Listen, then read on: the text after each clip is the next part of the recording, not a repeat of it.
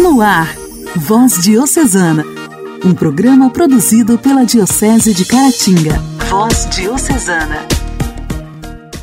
A paz de Cristo, amados ouvintes, está no ar. Nesta quarta-feira, o nosso Voz Diocesana. Por aqui, eu, Janaíne Castro, para te fazer companhia em mais este programa de evangelização produzido pela Diocese de Caratinga. Que bom te encontrar em sintonia mais uma vez. O nosso abraço especial também a todas as rádios que nos ajudam neste projeto, transmitindo para tantas pessoas o nosso programa. Voz Diocesana. Voz Diocesana. Um programa produzido pela Diocese de Caratinga. Hoje, dia 9 de novembro, é dia da dedicação da Basílica de São João de Latrão. Sob o pontificado de Bento XIII, em 1724, houve a criação da festa que hoje celebramos. Desde então, ela foi estendida a toda a cristandade. Bento consagrou a basílica depois dela ser várias vezes destruída e reconstruída, tendo a sua última atualização nesta data. Na Igreja Latina, esta data é sinal de amor e unidade ao Papa, dia de rezar por ele e fazer memória de sua importância religiosa particular e mundial. Por outro lado, dia de louvor e agradecimento pelo físico, igreja, capela, matriz, no qual cada um frequenta como patrimônio e fonte de união eclesial. Quando o imperador Constantino deu plena liberdade aos cristãos, no ano 313, estes não pouparam esforços para construir templos ao Senhor. Por isso, muitas igrejas foram construídas naquela época. O próprio imperador doou ao Papa Melquíades a antiga propriedade da família lateraense e nela fez construir a basílica, o batistério e a patriarquia, ou seja, a residência do bispo de Roma, onde os papas habitaram até o período de Avignon. O Papa Silvestre I dedicou-se ao Santíssimo Salvador. Só no século VI foram acrescentados os títulos dos santos São João Batista e João Evangelista. Ali foi construída uma capela dedicada a São João Batista, que servia de batistério. No século IX, o Papa Sérgio III confirmou a dedicação a João Batista. Por fim, no século VII, Papa Lúcio II também a dedicou a São João Evangelista. Daí a denominação de Basílica Papal do Santíssimo Salvador e dos Santos João Batista e Evangelista de Latrão. A basílica é considerada pelos cristãos como a principal, a mãe e a cabeça de todas as igrejas da cidade e do mundo. A alegria do Evangelho. Evangelho. Evangelho. Oração, leitura e reflexão. Alegria do Evangelho. Está na hora de ouvirmos e meditarmos sobre a palavra de Deus. O evangelho de hoje será proclamado e refletido por Dom Alberto Taveira, arcebispo de Belém.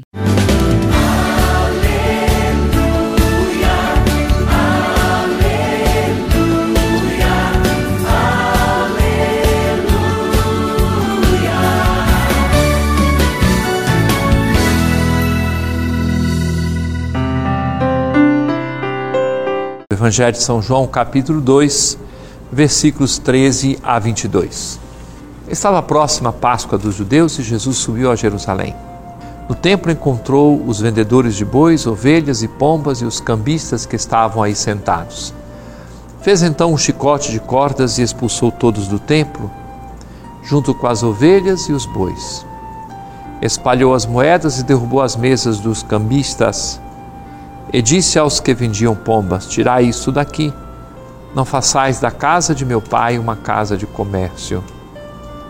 Seus discípulos lembraram-se mais tarde que a Escritura diz: O zelo por tua casa me consumirá.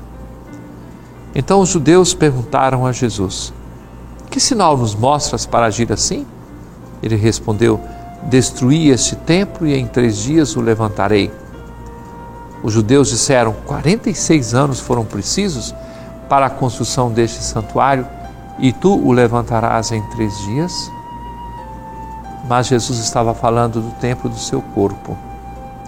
Quando Jesus ressuscitou, os discípulos lembraram-se do que ele tinha dito e acreditaram na Escritura e na palavra dele. Caríssimo irmão, caríssima irmã, este texto do Evangelho de São João é sempre escolhido quando se celebra a dedicação de uma igreja. E hoje nós celebramos a dedicação da Basílica do Santíssimo Salvador em São João de Latrão. É a Catedral do Papa, é a cabeça e mãe de todas as igrejas. Muitas vezes nós assistimos na, na televisão ou no rádio as grandes cerimônias na Praça de São Pedro, mas a igreja central, cabeça e mãe de todas as igrejas, é dedicada ao Santíssimo Salvador na colina de São João de Latrão. Por isso é chamada é, Basílica do Latrão. E aqui, quando nós celebramos a dedicação de uma igreja, pense na igreja da sua paróquia, aquela que você frequenta, o templo é um sinal sinal de uma outra realidade muito mais importante, que é o templo em que Deus habita, que é o coração humano. Duas atitudes podem ajudar-nos a viver o dia de hoje. A primeira, acolher a correção que o Senhor nos faz. Muitas vezes ele usa os chicotes da vida, não tanto blandidos por ele, mas os chicotes que a própria vida nos oferece para a nossa purificação. Não desprezar a correção do Senhor. Quer que nos purifiquemos, quer que sejamos melhores. Segunda lição muito importante: dar valor a este templo onde Deus habita, que é o coração de cada um de nós. Cultivar a vida da graça, leitura da palavra de Deus, oração, prática dos mandamentos, seguimento estrito de nosso Senhor Jesus Cristo. Este é o caminho que o Senhor nos propõe e que nós também queremos percorrer.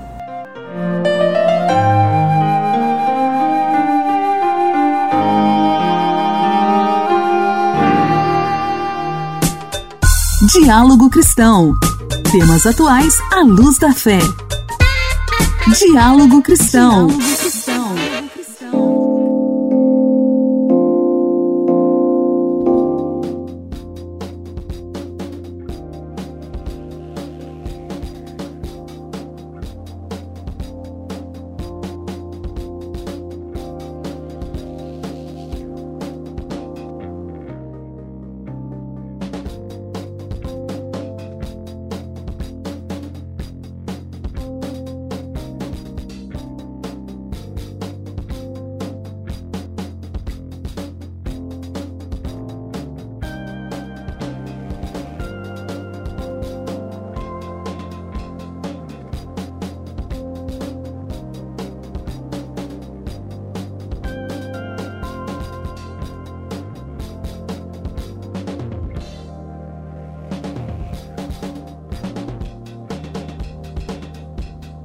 Segundo dados do CNJ, Conselho Nacional de Justiça, mais da metade dos pretendentes cadastrados buscam crianças de até 3 anos de idade. Entre os que aceitam crianças até 7 anos, esse percentual sobe para 90%.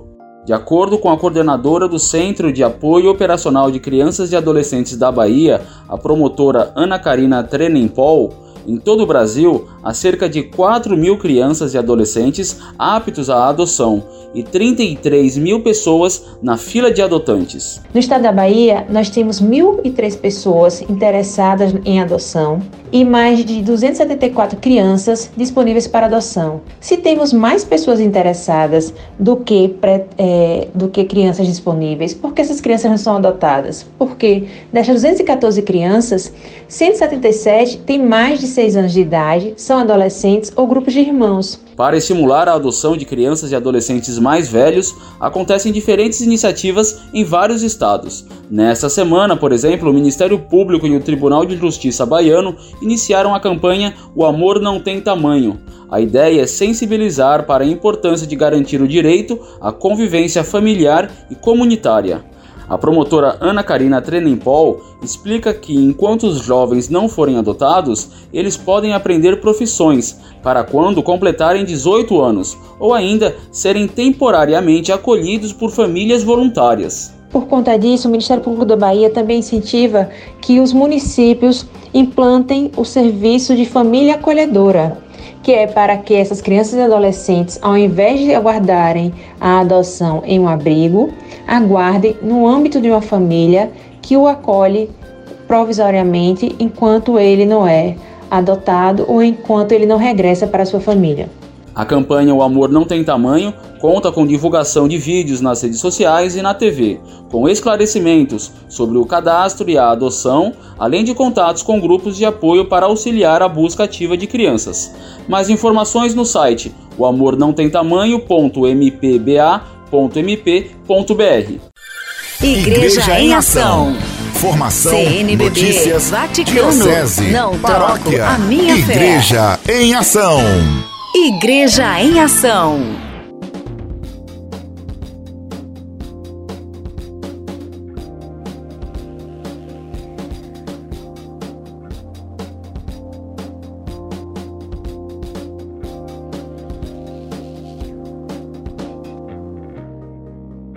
Neste meio século, são muitos e preciosos os serviços que prestaram, segundo o espírito e a missão de Santo Antônio Maria Claret, que tanto trabalhou para apoiar e promover a vida consagrada em suas várias formas, sublinhou o Papa em seu discurso, ressaltando que a contribuição dos missionários claretianos às famílias religiosas, através do acompanhamento espiritual, do esclarecimento doutrinal e, sobretudo, da assessoria jurídica, é conhecida em todo o mundo. Prova disso são suas publicações e revistas, algumas com mais de 100 anos.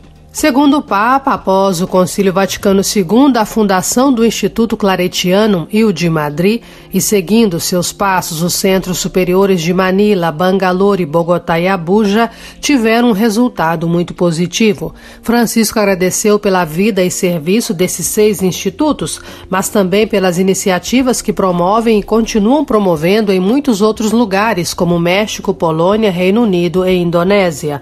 A sua presença é muito visível nas igrejas locais e nas conferências dos superiores maiores de todo o mundo, sublinhou. O Papa agradeceu ao Instituto Claretiano, de modo especial, pelo cuidado em divulgar o magistério da Igreja, tanto dos papas quanto dos dicastérios mais estritamente ligados à vida consagrada. In questo tempo in cui la Chiesa vuole vivere più intensamente la sua vocazione sinodale, Neste tempo em que a Igreja quer viver sua vocação sinodal mais intensamente, tenho o prazer de notar que seu serviço à vida consagrada foi marcado pelo desejo de colocar em prática o que Santo Antônio Maria Claret tanto valorizou. Na verdade, vocês não só mantiveram a comunhão com a Sé Apostólica, com os pastores das igrejas particulares e com as federações e confederações de superiores maiores, mas também vocês trabalharam para compartilhar compartilhar seu serviço de animação e renovação com muitas outras vocações e ministérios eclesiais, religiosos com outros carismas, sacerdotes seculares e leigos. O Papa encorajou os membros do Instituto Claretiano a continuarem servindo a vida consagrada com o espírito claretiano, ou seja, com o seu ser missionário. A vida consagrada não pode faltar na igreja e no mundo, sublinhou. Segundo Francisco, o primeiro serviço dos institutos de teologia claretiano deve ser oferecer-se como casas de acolhimento, louvor e ação de graças, como lugares onde os carismas são compartilhados e cresce o desejo de viver o espírito das bem-aventuranças e do discurso escatológico. E nesse se deve manifestar la comunione e incoraggiare l'opzione per i poveri, la solidarietà, la fraternità. Neles a comunhão deve ser manifestada e devem ser incentivadas a opção pelos pobres e a solidariedade, a fraternidade sem fronteiras e a missão constantemente em saída. Com essa disposição, o dom da vida consagrada e sua missão na igreja e no mundo serão muito apreciados. A seguir, o Papa disse que hoje a vida consagrada não pode ser desencorajada pela falta de vocações ou pelo envelhecimento. Aqueles que se deixam ser tomados pelo pessimismo colocam a fé de lado. Francisco convidou a remover o espírito de derrota, o espírito de pessimismo, pois isso não é cristão. Não é cristão, disse ele. Convidou também a cuidar com atenção da vida comunitária numa época marcada pelo individualismo, a viver a interculturalidade como caminho de fraternidade e missão e a promover o encontro entre as gerações na vida consagrada, na igreja e na sociedade. A esse propósito, sublinhou a importância do encontro entre as diferentes gerações. I giovani devono frequentare i vecchi os jovens precisam se encontrar com os idosos. Eles devem falar e os idosos precisam fazer isso com os jovens. Olhar para frente, a profecia de Joel tão bonita. Com este diálogo com o Espírito, os idosos sonharão e os jovens farão profecias. Serão capazes de ir adiante com o sonho dos idosos. Por favor, não deixem os idosos morrerem sem sonhar. Isso faz parte de uma missão. O encontro será realizado pelos jovens, que seus jovens procurem os idosos e os idosos os jovens. A seguir, o Papa disse que, numa época depois do concílio, houve a mentalidade de reestruturar as coisas e algumas congregações mandaram os idosos para um asilo. Por favor, isso é criminoso. Penso num caso concreto. Religiosas idosas que trabalharam bem e depois de dois meses no asilo foram para o outro mundo. De nostalgia, de tristeza. Os idosos devem morrer sonhando, e os que fazem os idosos sonharem são os jovens, que devem tomar o lugar dos idosos. Não se esqueçam disso. Deixe-os falar, frisou o pontífice. Francisco concluiu dizendo que as pessoas consagradas receberam o imenso dom de participar da pobreza de Jesus, que é a pobreza que liberta e torna felizes, e as convidou a não se esquecerem daqueles que vivem a pobreza que humilha e mata. Voz Diocesana. Voz Diocesana. Um programa produzido pela Diocese de Caratinga.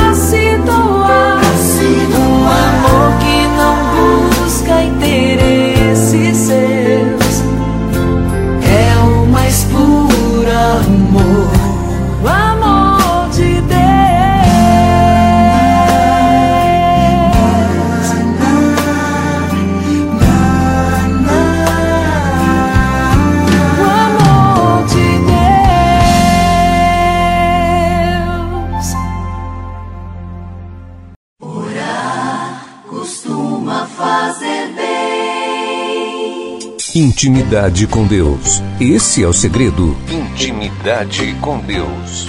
Com Padre Elias Garcia. Elias Garcia. Costuma fazer bem.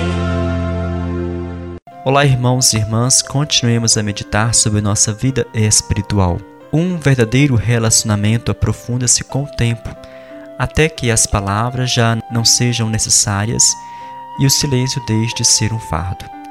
A meditação é na vida espiritual a fase entre as palavras e o silêncio. A oração por palavras instrui-nos na tradição de nossa crença, ensina-nos as ideias dos antigos e as formas de oração da comunidade. O silêncio leva-nos para além das palavras, para a consciência plena da presença, que é maior do que o tempo e maior do que a vida. A meditação preenche-nos com os detalhes da busca. A meditação extrai das Sagradas Escrituras todo o sumo do sentido da história que a tradição consagrou para nós. Então, a procura de Deus, o crescimento para a plenitude, não é o produto de loucuras ou fantasias. É uma história do que significa tomar este caminho. Rezemos hoje. Deus Altíssimo, vem a mim em silêncio, dissolve em bruma as palavras que me separam de ti que me separam de mim mesmo. Deus te abençoe e até mais.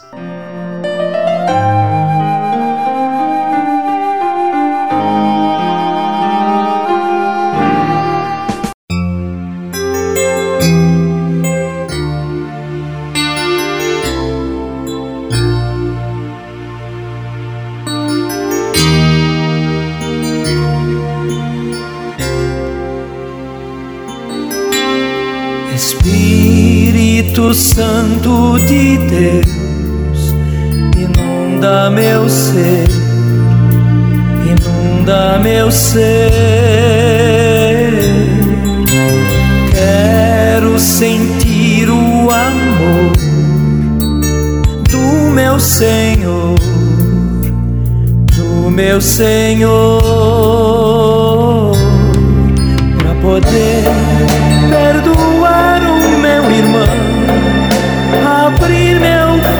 coração, viver o amor,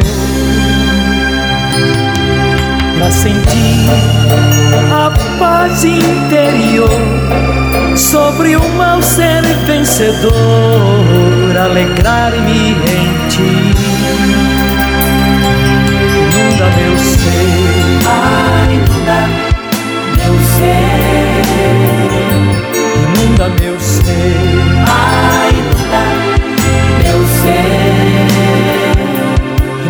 Meu ser. Ai, inunda meu ser. Inunda meu ser.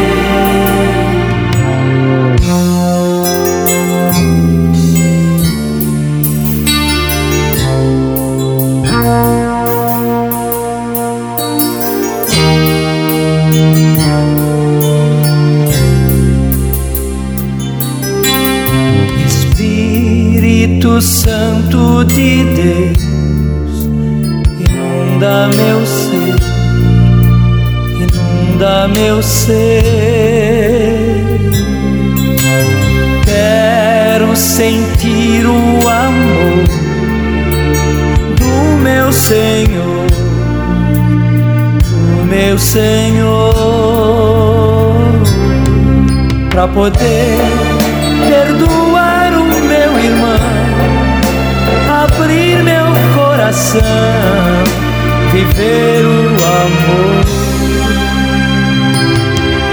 a sentir a paz interior, sobre o mal ser vencedor, alegrar-me em ti. Inunda meu ser,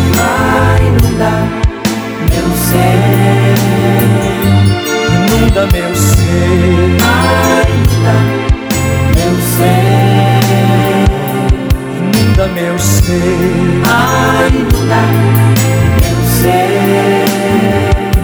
inunda meu ser, inunda meu ser,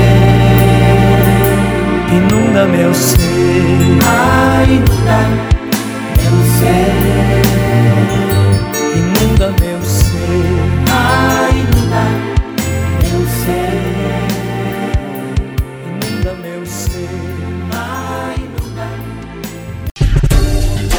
Voz Diocesana. Voz Diocesana. Um programa produzido pela Diocese de Caratinga. Amados ouvintes, por hoje é só. Está terminando o nosso Voz Diocesana. Aqui eu deixo o meu abraço carinhoso a cada um de vocês, o meu agradecimento pela sua companhia. Amanhã, quinta-feira, se Deus quiser, estaremos de volta com mais uma programação para você do nosso Voz Diocesana. Um forte abraço, uma excelente quarta-feira para vocês. Até lá! Você ouviu Voz Diocesana, um programa da Diocese de Caratinga. Voz Diocesana.